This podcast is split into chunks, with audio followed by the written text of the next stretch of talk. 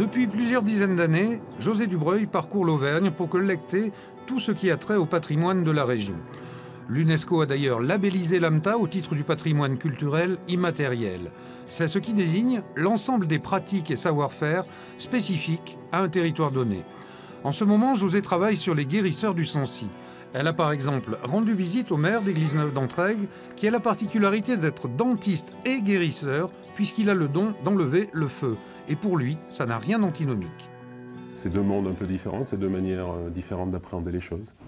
Il y a quelque chose, euh, mon métier, qui est une part très professionnelle et très mon activité, euh, et puis le, don qui est de, lever le feu, celui que je pratique, qui, qui relève un peu d'une autre démarche de, de soignant, qui n'est pas du tout la même.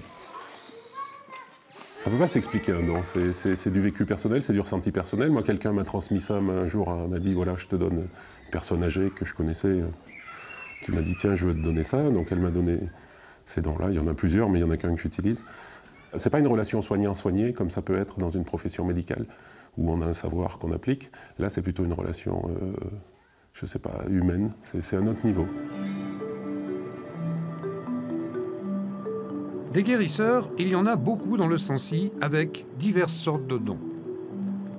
Il y a tout ce qui touche aux maladies de la peau, eczéma, dartre, euh, vous savez, c'est ces maladies qu'on attrape euh, en présence des veaux souvent. Euh, alors ça, il y, a des gens qui savent faire partir ça très très vite. Tout ce qui concerne le feu. D'ailleurs, les hôpitaux maintenant donnent des, noms hein, de leveurs de feu qui atténuent vraiment considérablement ce feu qui, qui est lié au rayon. Il y a tout ce qui concerne le sang couper le sang, c'est déjà dans la hiérarchie euh, des guérisseurs un, niveau élevé. Autre étape, baisse en Chandès avec du matériel vidéo pour filmer une autre rencontre. Bonjour Mado. Avec une guérisseuse qui, elle, possède des dons différents. Tu veux venir à côté de moi là ou Non, non, mais je vais me mettre, tu vas voir.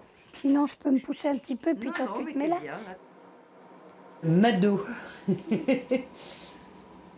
Comment finalement tu as possédé tous ces dons? Ces dons, c'est ma grand-mère qui faisait ça. Et puis euh, elle m'avait donné d'abord sur les animaux. Vous quand les vaches elles se faisaient des entorses ou qu'elles se démontaient une épaule ou, des trucs comme ça, elle m'avait donné ce don. Mais je ne le pratiquais pas sur les, sur les personnes. Et puis j'ai un fils qui a eu un grave accident. On voulait lui couper les jambes. Et je me suis mis à le soigner, qui boite un peu. Mais il a ses deux jambes. Alors j'ai dit pourquoi ça a marché sur lui, pourquoi je ne le ferai pas sur les gens? Qu'est-ce qui se passe dans tes mains, Mado, quand tu soignes? Et quand je soigne, j'ai les mains qui sont brûlantes. J'ai les mains qui, sont, qui, deviennent toutes rouges, toute la main, et surtout le pouce. Mais ça dure euh, quelques secondes. Hmm. Et tu as coupé le sang aussi chez des... Ah oui, oui, plusieurs fois. Par exemple, pour couper le mal de dents. Les enregistrements de ces témoignages seront bientôt mis en ligne sur le site de l'AMTA, qui utilise aussi le collectage pour éditer des livres comme celui-ci, Au soleil des loups, qui raconte des histoires de guérisseurs, mais aussi des histoires de sorciers recueillies sur le terrain. C'est des histoires vécues, en fait c'est des rencontres avec des gens, soit des, histoires qu'on m'a racontées, soit des choses que j'ai traversées.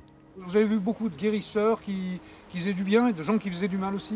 Mais en fait, quand on a ces pouvoirs-là, on peut faire du bien, mais la capacité à nuire est à peu près équivalente d'une certaine manière. Donc la plupart des gens utilisent leur pouvoir euh, pour soigner, mais certains pourraient faire l'inverse.